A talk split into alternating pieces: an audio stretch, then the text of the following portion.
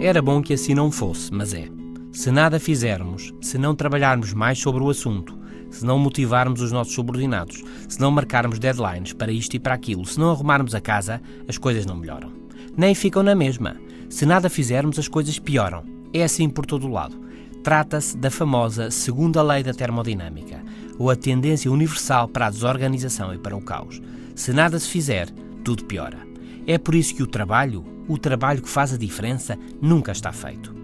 Esta lei da física diz-nos que a quantidade de energia no universo está sempre a diminuir, que a direção de tudo é a desorganização, porque na utilização da energia, por exemplo, na passagem do quente para o frio, ou na realização de qualquer trabalho, alguma energia se perde na interação com o ambiente.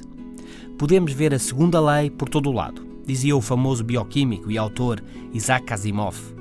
Temos de nos esforçar para arrumar um quarto, mas quando o abandonamos, ele volta a ficar desarrumado. E se nunca lá entrarmos, ele fica cheio de pó. É difícil manter uma casa arrumada, uma máquina em bom funcionamento e o nosso próprio corpo com boa saúde. É fácil deixar que tudo se deteriore. De facto, a única coisa que temos de fazer é não fazer nada e tudo piora, avaria e gasta por si só. Num grupo de profissionais, ser desorganizado é o mais fácil. É uma tendência que só pode ser interrompida por uma fonte de energia.